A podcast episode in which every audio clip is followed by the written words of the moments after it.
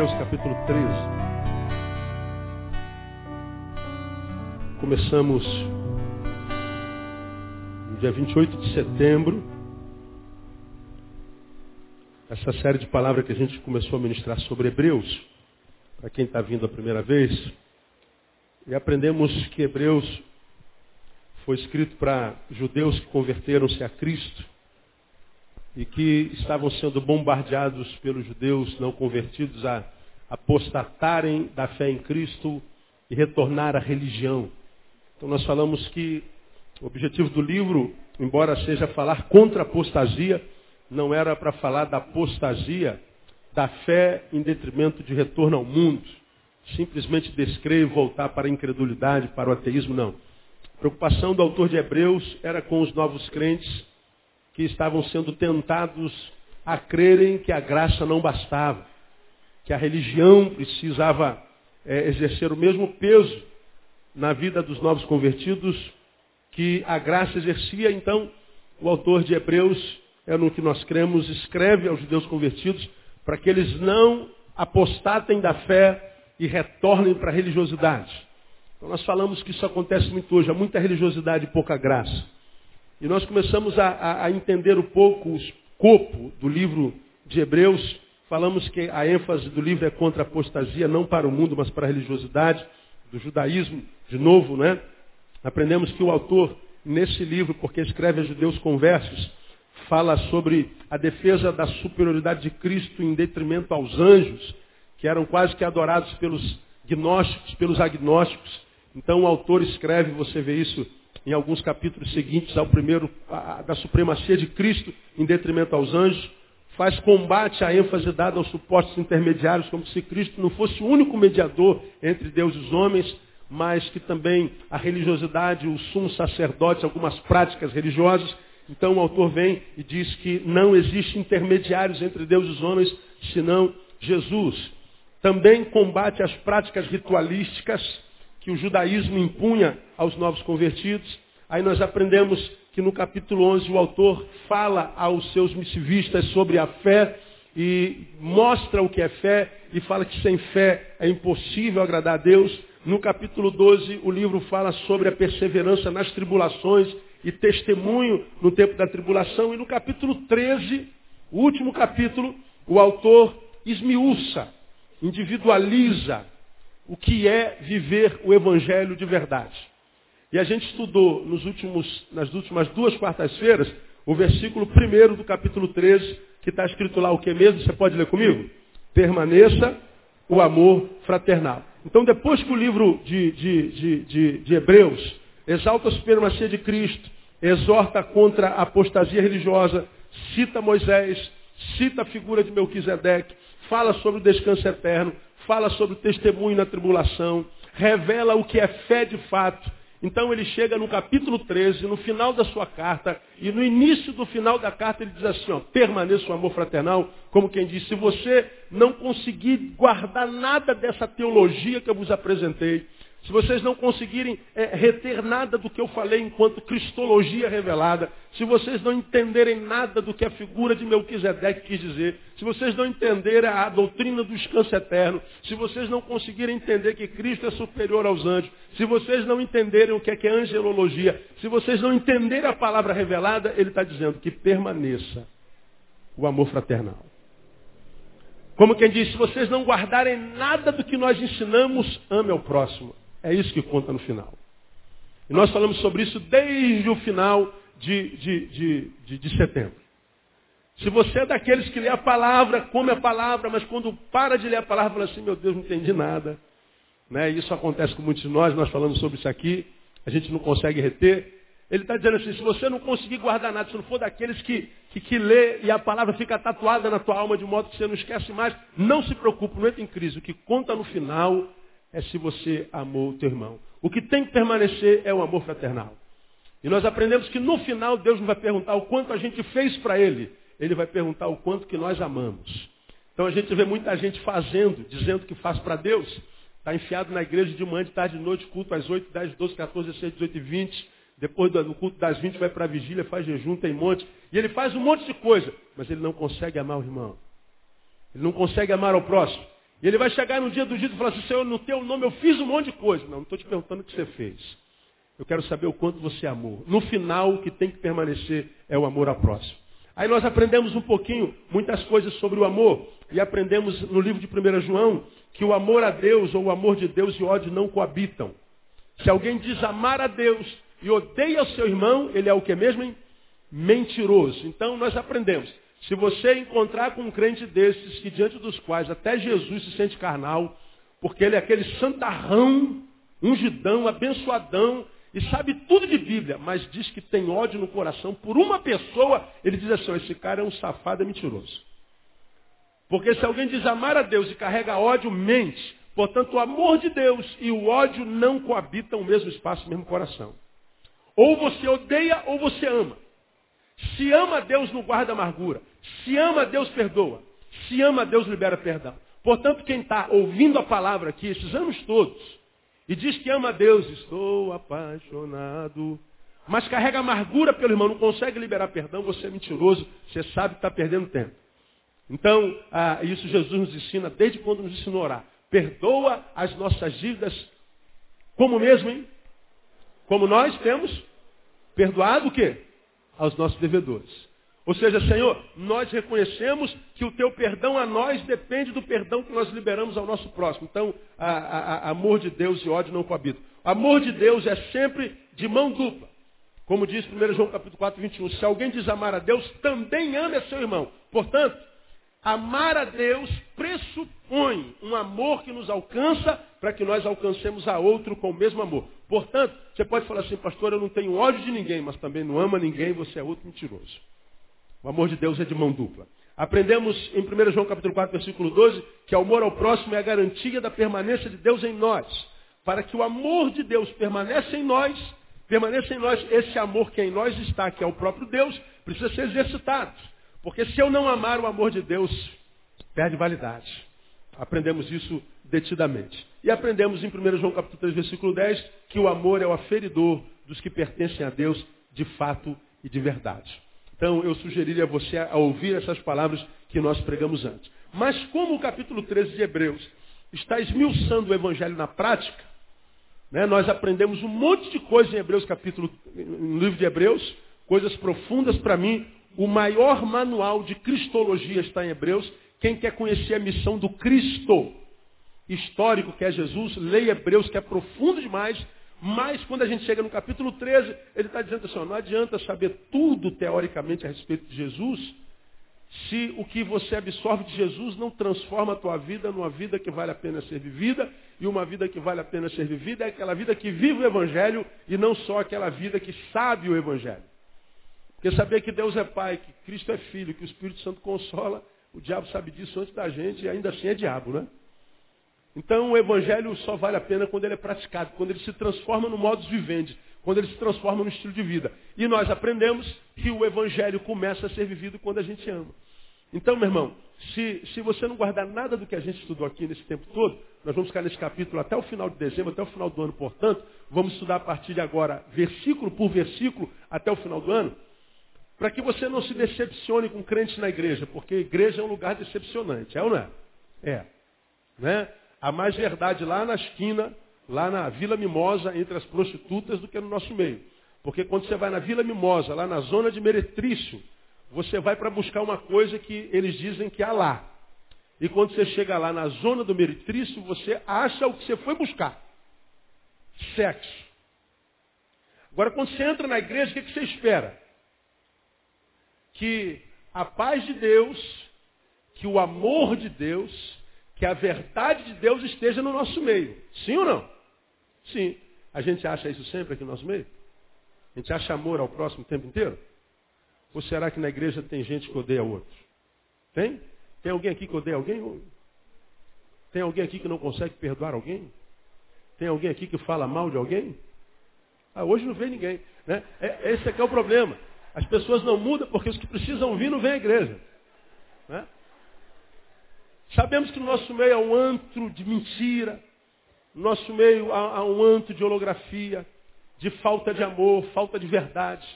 A gente sabe que no nosso meio há o abuso de poder. A gente sabe que há toda sorte de sentimento maligno. Então, muitas vezes há mais verdade lá do que aqui.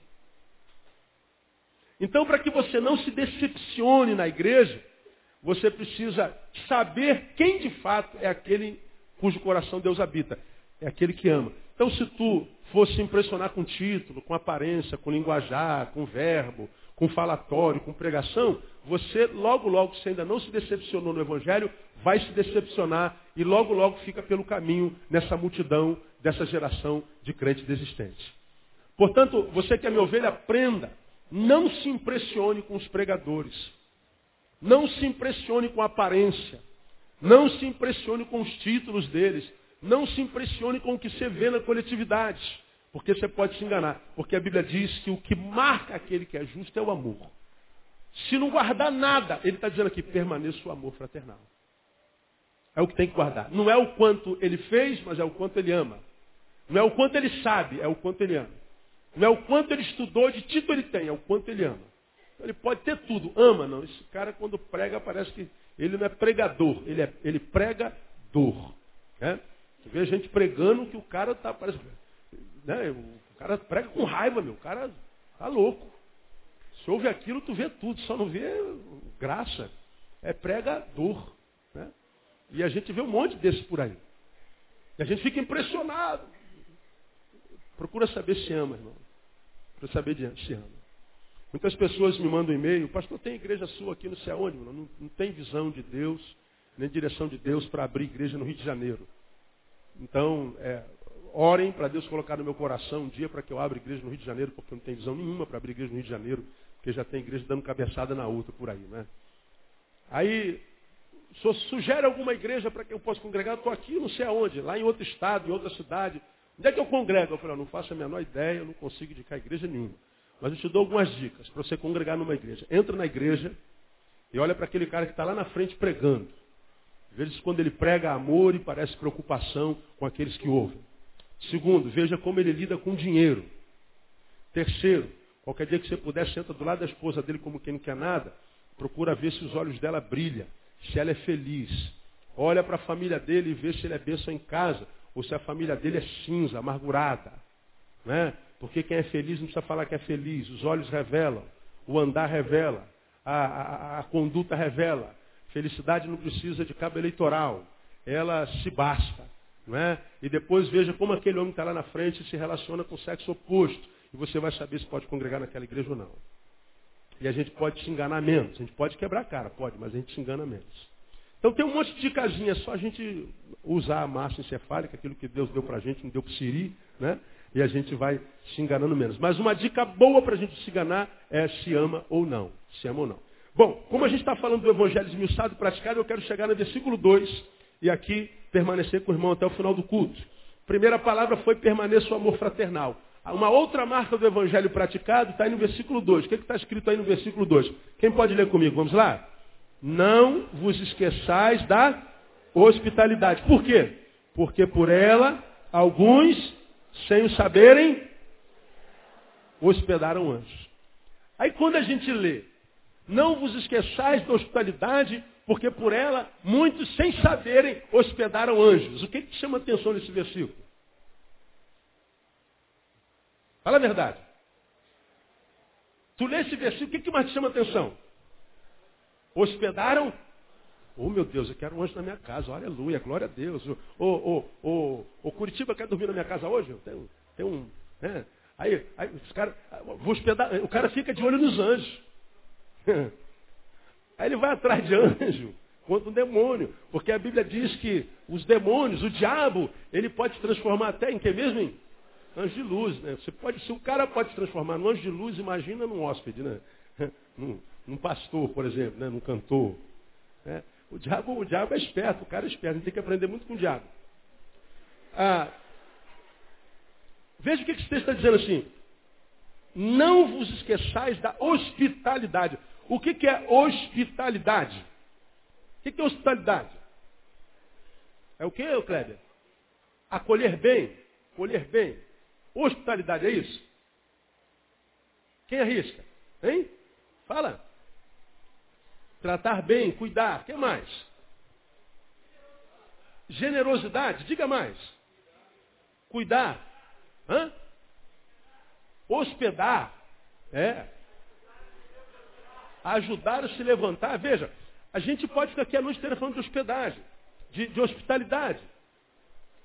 Agora, quando a gente fala de hospitalidade, a gente lembra de algumas palavras. Hospitalidade. O que que hospitalidade tem a ver com hospital? Hein? É a mesma raiz. É, é, é aquele que cuida de alguém. Veja, ah, quando, quando o senhor me deu essa palavra, eu falei assim, o que, que eu vou pregar sobre hospitalidade, meu? Porque é complicado falar sobre esse negócio. Mas, mas Deus deu algumas revelações aqui legal. Hospitalidade é a palavra que vem da mesma raiz de hospital. Então, quer entender o que, que a Bíblia está querendo nos ensinar quando fala assim, ô Luiz, intercessor? Você não pode esquecer da hospitalidade, brother. Quando ele fala de hospitalidade, ele fala, o, o, o Kleber, você não pode esquecer da hospitalidade. Ele está usando a mesma palavra que nos dá no português a palavra hospital. Hospital. Agora, entender que aqui hospital é fácil. Quem já esteve num hospital aqui alguma vez? Quase todos nós. Na verdade, todos nós. A não ser que você não tenha nascido lá. Né? E alguns não nasceram mesmo. Hospital. Quer entender hospitalidade? O que, que Jesus, através de Hebreus, está querendo falar para nós sobre hospitalidade? Bom, num hospital, a gente faz o quê? O que, que a gente tem? Cuidado. E como é que a gente faz para ter cuidado no hospital? Ora, quando você sai da tua casa para um hospital, principalmente no Rio de Janeiro ou no Brasil, como está a saúde brasileira, você vai para lá porque está doente. Ninguém vai para lá porque a saúde melhorou. A gente só vai para lá porque está sendo alguma coisa. A gente vai para o hospital e o primeiro desafio, qual é? Ser hã? atendido, recebido. Porque na maioria dos hospitais, principalmente os públicos, quando a gente vai, chega lá no balcão, qual é, qual é a frase? Não há vaga. Ó, lotado, filho. Olha os corredores aí, já está cheio de candidato a defunto aqui, já está cheio. Você vai ser só mais um, não adianta. Procura outro. E o cara você vê todo dia no jornal procurando um lugar onde ele possa ser recebido. Então a hospitalidade, ela começa no receber. Quando você vai hospedar alguém, você vai receber alguém. Pastor, vem pregar aqui na igreja, onde é que ele vai ser hospedado? Esse mês a gente tem um Focus. A gente tem o Congresso de Juventude, o Repensar, e alguns predetores vêm de fora. E tivemos uma reunião bem pouco tempo, onde é que vai hospedar o pastor Ivene? Onde é que vai hospedar, hospedar a médica que vem no Fox? Onde é que vai hospedar o, o, o, o, pastor que vem lá da Igreja Verde, lá de, lá, lá de São Paulo? Onde é que a gente vai hospedar? Ou seja, quem é que vai receber? Aí diz lá, não, fulano vai para casa de fulano, fulano vai receber cicrano. Cicrano já vai receber fulano, fulano vai ser recebido por receber. Hospedar é receber. Então, quando a Bíblia diz assim, ó, exercitar e hospedagem, ou seja, aprenda a receber bem. Essa aqui, essa palavra receber, é a vertente sociológica da hospedagem, ou da hospitalidade. Porque a hospitalidade nós vamos estudar hoje três vertentes dela. E a primeira vertente é a hospitalidade. Da hospitalidade é a vertente sociológica, que é receber. Uma pessoa hospitaleira vai além daquela que recebe alguém em casa. Porque se nós contextualizarmos essa palavra hoje, hoje é muito perigoso receber alguém em casa. Se você não conhece o sujeito que você recebe na sua casa, não recebe. Quando a sua campainha toca, pé, blim blom, ou como na minha casa que é um sino, blim, blim, blim. A gente, antes de abrir a porta, faz o quê? Quem mora em apartamento, olhinho mágico. Quem mora em casa, vai lá na janela, olha assim de fora, quem é está aí, meu? Fala a verdade para mim fala a verdade para você. Quando você vê uma pessoa que está na tua porta, é esquisita, aparência é ruim, está lá na tua porta tocando a campanha, o que, que você sente? Ah, Jesus, Jesus tem poder. Jesus começa a liberar os anjos. Bota Gabriel, Rafael, Uriel, né? Bota todo mundo aqui. Porque sabe lá o que está lá na porta. A gente vai, mas vai orando. Né? Por quê? Porque a gente vive num tempo onde o próximo não é mais amado, ele é temido. Então não dá para botar alguém que veio de fora dentro da nossa casa. Pelo contrário, a gente quer bem longe da nossa casa. A gente bota grade na janela. A gente bota tranca na porta. Para que ninguém do lado de fora entre. A gente fala assim, então eu não sou uma pessoa hospitaleira, não. A hospitalidade vai além do receber geográfico. A hospitalidade está em ser acessível. Ser uma pessoa receptiva. E alguém que recebe bem e o receber é o lado sociológico da hospitalidade. Portanto, aquele que vive o Evangelho, como eu já preguei aqui outrora, ele é alguém atraente. Ele é alguém que, cujas portas da vida estão abertas. Ele não é, como a maioria dos crentes que nós conhecemos, repelentes, antissociais.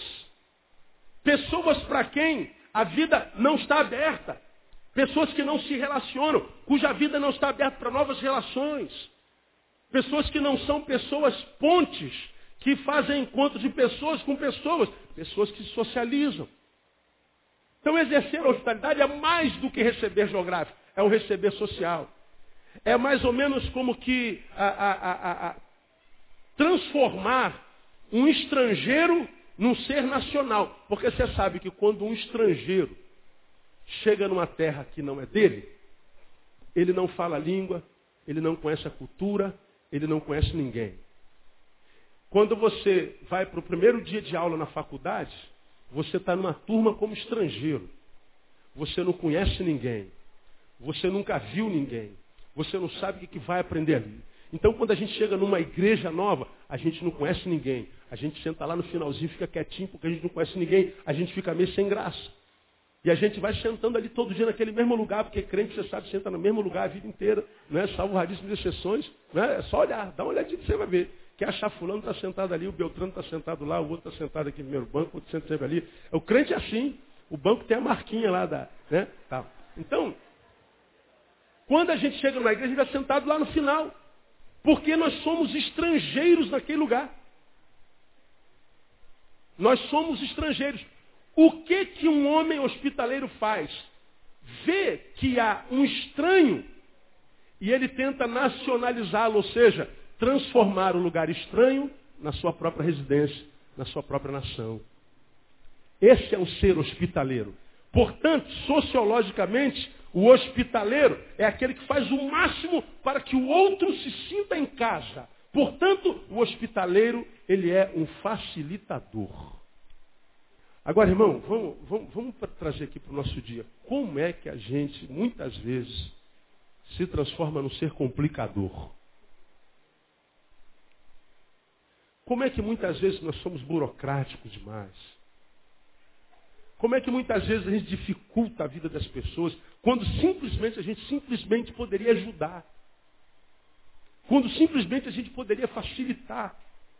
Como a, a vida ela vai se tornando tão burocrática e que muitas vezes de tão burocrática, nós somos obrigados a dar uma voltinha aqui, dar uma voltinha ali, dar uma propina aqui, dar uma propina ali, dar um jeitinho brasileiro aqui, dar um jeitinho brasileiro ali. E aí a gente vai amarrando nossa vida, inclusive nas relações. Porque a vida é burocratizada. Quando o autor de Hebreus fala que nós precisamos exercer a hospitalidade, é muito mais do que receber alguém em casa. É dizer que, porque nós amamos o nosso próximo, nós vamos facilitar a vida do próximo. Nós vamos tentar ajudar o máximo que a gente pode. E às vezes, irmãos, a gente vê, por exemplo, numa igreja, inclusive na nossa, como é que, por exemplo, um ministério não ajuda o outro? O líder de uma comissão não ajuda o outro? O que é responsável por uma área da igreja prejudica a vida do outro? Ah, às vezes o ministério quer usar a Kombi. E às vezes não consegue usar a Kombi porque tem que ter uns trâmites esquisitos para usar a Kombi. E aí o outro vai a pé quando a Kombi às vezes está parada. Podia ter abençoado. Então, às vezes vai na secretaria, pede um papel, que é só dar uma imprimida ali e entregar o papel. Mas a gente diz, volta aqui uma semana porque agora eu estou não sei o quê. É só apertar o botão às vezes. Como às vezes a gente só precisa dar uma chave para abrir uma porta, ele vai devolver, facilitar a vida dos outros. Como às vezes é só botar uma escada e apertar a lâmpada. E a gente vai dificultando. A gente vai burocratizando a relação. Como muitas vezes é só, é só abaixar aqui e, e, e botar o plug, mas ninguém há que bote o plug. A gente vai complicando a nossa relação daqui a pouco a nossa convivência se torna insuportável. Quantas igrejas não acabam por causa de burocracia? Quantas bandas não acabam de, de burocracia? Quantas famílias não acabam por causa de burocracia? Simplesmente porque nós não exercemos a vertente sociológica da hospitalidade, que é a facilitação. Se você pode abençoar, irmão, se você pode ajudar o outro a fazer, seja lá o que for, se for lícito, faça isso, porque você vai ter recompensa de Deus no nome de Jesus se você pode dizer a verdade em amor, se você pode ajudar estendendo a mão, se você pode ajudar escrevendo uma frase, se você pode ajudar não omitindo, ajude. Isso é bíblico, isso é viver o Evangelho.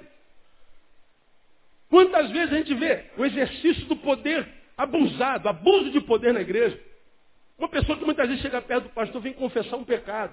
Aí o pastor diz assim, ó, você tem que ficar seis meses sentado no banco, você vai ter que fazer isso, isso, isso, isso, isso, até que você é, seja perdoado.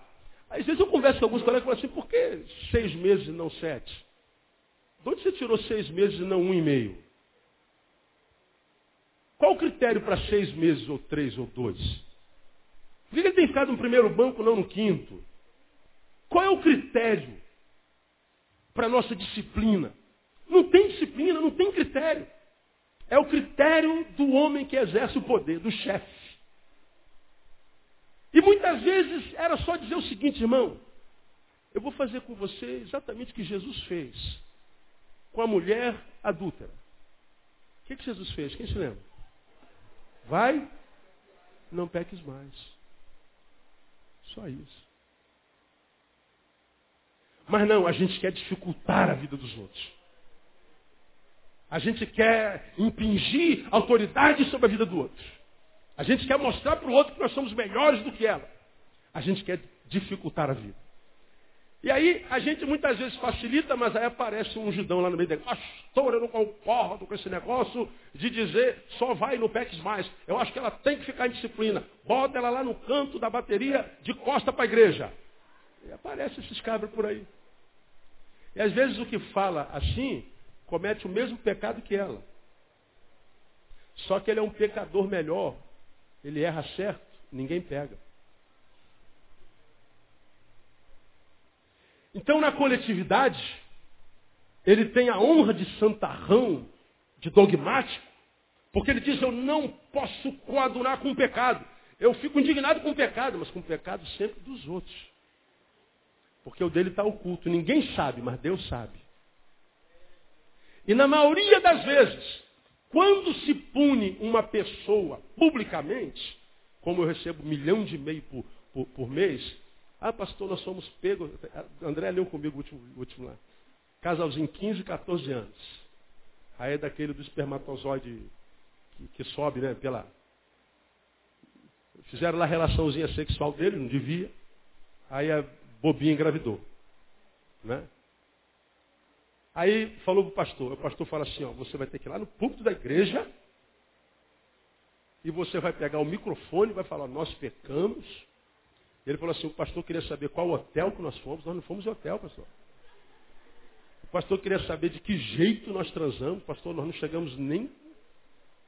Ele quer que a gente diga tudo e peça perdão à igreja chorando. Aí escreveu para mim perguntando como é que eu lido com isso na igreja. Ele falou, oh, filho, eu não vou lhe falar como é que eu lido com isso, não. Você tem que submeter a doutrina da tua igreja, que Deus te abençoe. Mas mesmo que a tua igreja não te perdoe, Jesus vai te perdoar. Já te perdoou, você se arrependeu.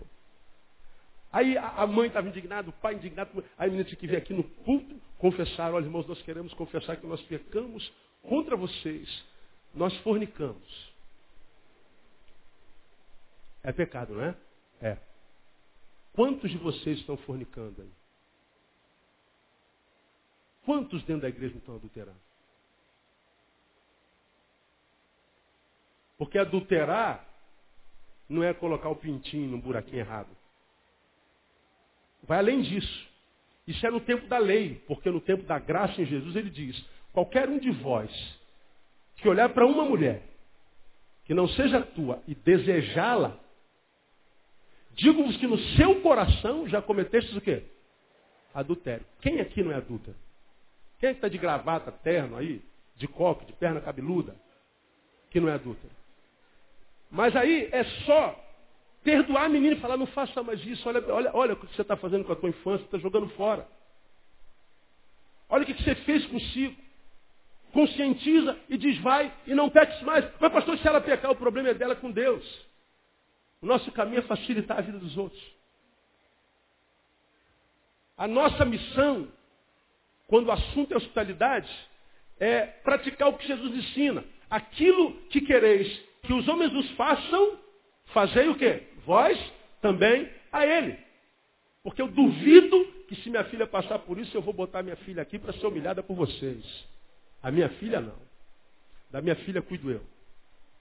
E eu digo isso aqui na lata de todo mundo. O Brasil inteiro, o mundo está me ouvindo. Porque eu não faço isso com o filho de ninguém. Trato da criança, entrego na mãe do pai. Pai, sua filha não deixa de ser sua filha por causa disso. Morremos de vergonha, ficamos constrangidos. Sabe quando você chegar na igreja vai ter um monte de gente olhando para você? Tá vendo? Não soube criar filha. É um crente de porcaria. Não cria como a minha filha. Você vai encontrar com um monte de gente sem misericórdia. Esse preço não tem jeito, você vai ter que pagar. Mas a sua filha continua sendo filha. E ama a tua filha. Porque esse neto que hoje te dá vergonha quando nascer vai se tornar tua alegria. É o que acontece sempre. É sempre. Nosso papel é facilitar e não prejudicar a restauração do indivíduo. Eu sei que alguns de vocês ficam doidos com dúvida. Eu não concordo, tem que ter disciplina, tem que botar lá, tem que botar, tem que dar o pé no traseiro mesmo, pastor, porque nós não podemos compactar com pecado. Quem aqui não tem pecado? Qual o santarrão aí que não tem pecado? Então, toda vez minha igreja fala para minha ovelha e não para você que me visita. Me visitar é um prazer. Eu tenho uma honra em ter você aqui comigo toda quarta-feira.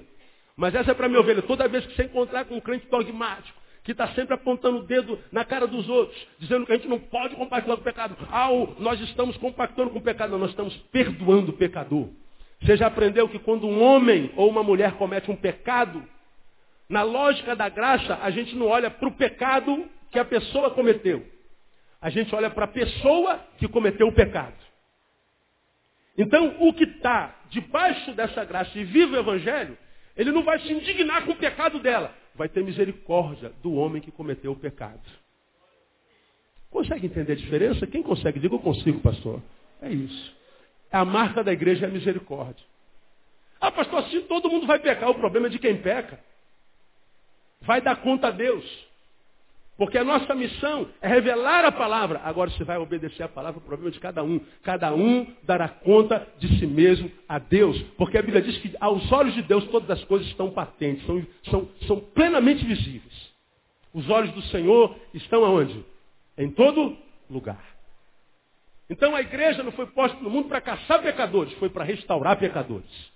Então a hospitalidade tem esse lado sociológico, esse lado de facilitador. Há um outro lado, que a gente aprende no hospital, além de receber. A gente quer ser recebido no hospital. Agora, quando a gente recebe no hospital, a gente não quer ficar no corredor em cima da maca fria. A gente quer ser recebido e ser bem acomodado. A gente quer ir para a enfermaria. A gente quer ir para o quarto. A gente quer chegar lá na emergência e ter todos os equipamentos necessários para que nós estejamos, tenhamos uma, uma, boa, um bom atendimento. Queremos ser bem acomodados, porque quando você liga a televisão, vê aquele pessoal deitado no chão, aqueles velhinhos na maca fria, você vê o pessoal tudo quebrado, sentado lá no, no, no banco esperando a morte, quando você vê que um, um, estado dos mais importantes do mundo, que é o Rio de Janeiro, centenas de pessoas morrendo por causa de mordida de mosquito, a gente fica indignado. Como é que não tem como acomodar essa gente? Porque o hospital não funciona. Porque no hospital nós temos que ser acomodados. É o lado, acomodar, é o lado afetivo da hospitalidade. Se receber o lado sociológico, acomodar é o lado afetivo da hospitalidade. Afeto é necessidade básica de todo ser vivo. Se está vivo, ele precisa de afetividade. Seja ele humano, seja ele animal, seja ele vegetal. Tem que dar afetividade para as nossas plantas também. Você sabe muito bem disso. Então, quando a Bíblia fala exercite a hospitalidade, trabalha a afetividade, afeto, é o que faz a vida valer a pena. Uma vida sem afeto é uma vida que não vale a pena. É, e, e trabalhar afetividade é ser tempero na vida do outro. Lá em cima, receber é ser facilitador. No lado afetivo, é ser tempero na vida do outro. Olha, irmão, quem gosta de churrasco aqui? Levanta a mão mesmo assim. Eu gosto de churrasco. Glória. Picanhazinha, amém ou não amém? Bem passada ao ponto ou mal passada? Mal passada. É, sanguentada. Aquela gordurinha gloriosa, né? Afinal, é, o corpo merece, né? E o colesterol agradece, tadinho. O colesterol também, né? Aí tu bota aquela picanha lá, cara, ela vem ao ponto, bem passado como você gosta, aquela gordurinha. Você tira aquela lasquinha assim, ó. Poxa, dá água na boca, não dá? Oh, deu mesmo. Aí, você pega aquela carninha, lá na, na, na, no rodízio, com aquele garfinho, quando a, quando a churrascaria é boa, tem um garfinho para você pegar ela lá. Mas se não for muito boa, é rodízio também vale. Pega com teu garfo mesmo. Aí tu vem para a boca. Aí descobre que aquela picanha linda, mal passada, do que você gosta, o churrasqueiro esqueceu de botar sal grosso. O que, que acontece com a picanha? Perde a graça na hora. A gente olha para aquilo, cara, e fala, meu Deus, aleluia, glória a Deus. Se no céu não tiver isso, o céu vai ser sem graça. Não sei o que a gente come no céu, né?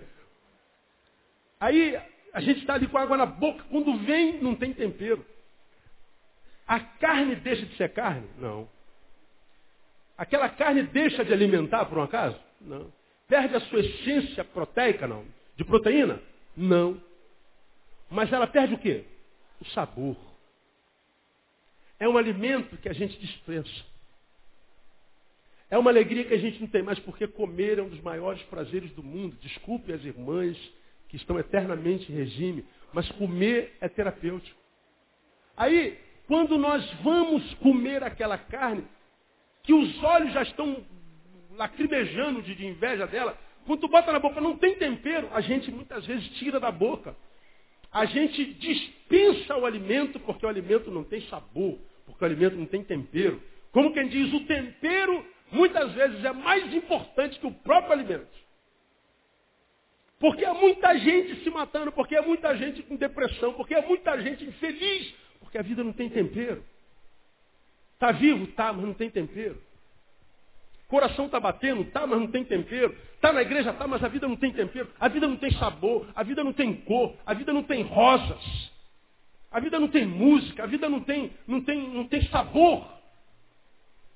E quando a Bíblia diz assim, não vos esqueçais da hospitalidade, está dizendo assim, vocês são tempero do mundo. Porque a Bíblia diz que vós sois o sal do quê? Da terra. E o que, que sal faz? Dá sabor. Exercer hospitalidade não é só receber, é acomodar, é o lado afetivo da coisa, é sermos pessoas que transformam a vida das pessoas em vidas melhores do que elas tinham antes de nos conhecer. Nós somos aqueles que quando nos aproximamos de alguém, fazemos desse alguém um alguém muito melhor que ele era quando antes de nós. Agora diga que isso é uma realidade. Diga que é uma verdade sempre. Diga que a igreja no Brasil melhora a sociedade no Brasil. Diga que essa igreja que cresce numericamente melhora a qualidade de vida da nação. Diga que nós somos sal mesmo do Brasil. Diz que a gente tempera diz que, que, que, que o mundo olha para nós e diz assim, vocês são indispensáveis, porque vocês é, melhoram a nossa vida, temperam a nossa vida. Você está louco, eles querem que a gente morra. Aí você fala assim, é o diabo, pastor. Não, não, são os nossos frutos. É a nossa postura. Porque exercer hospitalidade é receber, é acomodar, é ser um facilitador, é ser a, a, o tempero na vida do próximo. Para a gente terminar, quarta-feira que vem a gente continua na hospitalidade? O que é que mais a gente quer no hospital? Ser recebido, ser acomodado e, o mais importante de tudo, ser o quê? Medicado, tratado, curado. Essa é a vertente terapêutica da hospitalidade. A primeira vertente sociológica, a segunda afetiva, a terceira terapêutica é o lado terapêutico que tem a ver com, com, com, com cura. refere-se ao cuidado possível. Refere-se à nossa capacidade de, de, de, ajudar, de abençoar, de sermos úteis. Tem a ver com, com, a, com a necessidade que o outro tem de ser recebido, de ser acomodado. Mas não adianta a gente receber a pessoa, acomodar a pessoa e abandonar a pessoa. Não adianta. A gente recebeu, acomodou e agora tem que fazer o quê? Botar soro na vida dela, porque todo mundo que vai para o hospital recebe soro. Está com câncer, soro. Está com diarreia, soro. Cabelo está caindo, soro. Está com febre, soro. Eu não entendo nada, posso estar falando uma besteira. Mas que a gente chega lá, é soro na veia, aí isso é. Os médicos aí que me, me, me expliquem depois, né? mas que a verdade é. É negócio desse. É? Sim, pois é, não é? Aí lá no soro vai todo o remédio. É um duto. Não é? Agora, quando a gente está lá e o sorinho está lá, alguém vem nos visitar, um recado está dado. Ele está sendo cuidado. Agora tu chega lá, está lá no corredor, na maca fria, babando sem nada, Ih, ainda não está sendo cuidado. Agora tu chega lá em cima, o cara está deitado, com lençolzinho na cama, com soro na veia, está sendo cuidado. Pode estar tá dando veneno para ele, mas tem um soro e está sendo cuidado. Não é a mensagem que transmitem para a gente? É. Portanto, não basta a função sociológica receber, não basta a função afetiva, porque dá afeto. Sem servir, a gente gera medíocre, a gente tem que servir. A gente tem que curar. É o lado terapêutico. Portanto, nós somos remédios para o mundo. Deveríamos ser. Nós somos canal de cura para a vida do outro. Deveríamos ser. Nós deveríamos ser resposta à dúvida do outro. Deveríamos ser. Nós deveríamos ser um abrigo que, que, que protege o outro. Deveríamos ser. Isso é o que ele está dizendo. Exercitai a hospitalidade. Vê como é que vai muito além de botar em casa e dormir. Dorme bem, irmão. Deus te abençoe. É mole. Pastor, sou um excelente hospedeiro. Eu boto qualquer um para dormir na minha casa. Não quer dizer nada. Esse aqui é o lado terapêutico, ou seja, é ser instrumento de cura. É ser bênção. É servir e ajudar a ser curados. É levantar as pessoas, é botar para cima. É dizer a verdade em amor, para quem sabe ela entra em crise, se conscientize e tome uma postura diferente. Mas dizer isso em amor. Então é mais do que receber, é mais do que acomodar, está feliz estou. Mas tratar. Não é abandonar, é ser instrumento de cura. É isso que Deus quer. E exercer a hospitalidade é simplesmente, irmão, viver o Evangelho além do verbo. Viver o Evangelho além do discurso. É viver o Evangelho além da cantoria, além do ajuntamento, além do culto, além do templo, além do domingo. Hoje exercer hospitalidade, receber, ser um facilitador, acomodar, trabalhar a afetividade dos outros e curar é o exercício terapêutico da relação humana, isso é viver o Evangelho. Porque foi o que Jesus fez. E ele, é, é o que ele quer de cada um de nós. Que a gente exercite a hospitalidade. Aí, na quarta-feira que vem, a gente vai falar por que, que a gente tem que exercitar a hospitalidade. Hoje, eu mostrei o que é a hospitalidade. Quarta-feira que vem eu vou mostrar para você por que, que a gente tem que exercer hospitalidade. Aí você fala, mas não precisa nem pregar mais, pastor. Porque eu sei, porque a gente sem saber hospeda anjo. Não, vamos esquecer o anjo. Deixa o anjo lá. Ah, o anjo entra no, por último nessa história. Quarta-feira eu vou falar para você que anjo é esse. Quando é que o anjo aparece? Para quem que o anjo aparece? Por que, que a gente tem que exercer hospitalidade? Não é só pelo outro. A hospitalidade é uma coisa, coisa linda. Quando você recebe, é um facilitador. Quando você trabalha a afetividade. Quando você é um instrumento de cura. Portanto, você é um hóspede. Você está exercendo hospitalidade. E muitas vezes não precisa botar ninguém dentro da sua casa. Se puder, amém. Pessoas que têm um dom da hospitalidade. Esse é receber em casa. É uma outra palavra lá no grego. Agora, por que, que a gente precisa exercer hospitalidade? E vamos terminar. Como exercer a hospitalidade? Você vai ver que se a gente viver assim, irmão, com amor permanecendo, e esse amor frutificando, por exemplo, na hospitalidade, porque hospitalidade é o amor em prática, é o evangelho além do discurso, você vai ver, cara, que a gente não precisa dessa estrutura religiosa, dessa, dessa dependência institucional, apostólica que a gente vê. Porque é, o Cristo que a gente vive nesse capítulo 13, você vai ver aí, só por curiosidade, nesse capítulo 13 tu vê uma coisa muito interessante a respeito desse. A gente vai chegar lá, a gente vai chegar lá, mas só para você ter uma ideia como você independe viciosamente dessa instituição, você vai lá no, no, no versículo 13 desse capítulo 13, falando de Jesus, diz assim, ó, saiamos, pois a ele, aonde? Fora do quê? Do arraial. Esse arraial aí, ele está falando de Jerusalém. Jerusalém era a cidade santa. A gente imagina que Jesus se manifesta dentro do arraial. Não, ele está dizendo, você quer encontrar Jesus, sai fora do arraial. Porque Jesus desenvolveu o seu ministério todo fora do arraial, fora do portão. Então, a gente tem aquela noção equivocada de que quer achar Jesus, vai para a igreja. Quer encontrar com Deus, vai para a igreja. E às vezes tu vai para a igreja, o que, que você acha lá? Lugares que você vai doente, sai morto. Você vai feliz, sai triste. Você vai lá e sai com a nítida sensação de que perdeu tempo. De que era melhor ter estado em casa. Dormido mais cedo. A gente só não tem coragem de falar isso. Porque o lugar onde Jesus está, irmão, esse lugar ele é marcado pela hospitalidade, ele te recebe bem, ele te trabalha a afetividade e ele te cura.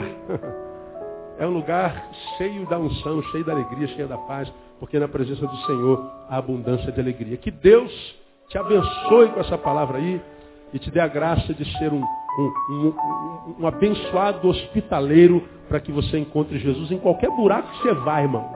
Não só dentro daqui, qualquer buraco que você vai. Se você estiver lá, Deus chega lá simplesmente porque um hóspede chegou lá no nome de Jesus. Quem recebe a pauta ali bem forte, vamos ficar em pé, vamos embora para casa.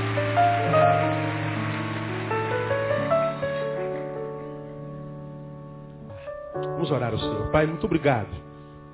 Porque quando participamos de uma reunião como essa, nós entendemos o que a tua palavra queria dizer quando disse, vale mais um dia nos teus atos do que em outras partes mil. O que nós pedimos a Deus no final dessa reunião é que tu nos ajudes a reter essa palavra. Desde aquela do iníciozinho do culto, que falou de Roboão, até essa que falou de hospitalidade, Deus. Nós queremos, à luz da primeira palavra, te dizer, queremos nos relacionar com gente maior do que nós. E à luz dessa última palavra, nós queremos, ó Deus, ser tornarmos-nos facilitadores. Queremos tornarmos-nos seres que ajudem a curar, e seres que trabalham na afetividade positivamente na vida dos outros. Nós queremos ser hóspedes e hospedeiros da tua graça. Nós queremos, ó Deus, praticar o Evangelho. E queremos viver o Evangelho além do discurso, além do domingo, além do, da instituição. Nós queremos encontrar com o Senhor onde quer que nós estejamos. Ajuda-nos, portanto, a reter essa palavra. E aqueles que reterem, ó Deus, eu te peço que ela frutifique a 100 por um no nome de Jesus. Nós pedimos que assim seja e abençoamos o teu povo, para que todos os que saírem da tua casa, na casa de cada um deles mesmos, eles cheguem e que possam receber do Senhor o restante de semana abençoado na tua presença. Para isso oramos, abençoamos e profetizamos que assim será na autoridade do nome de Jesus. Amém e aleluia. Aplauda ele e não saia sem dar um abraço no teu irmão. Até domingo, se Deus quiser.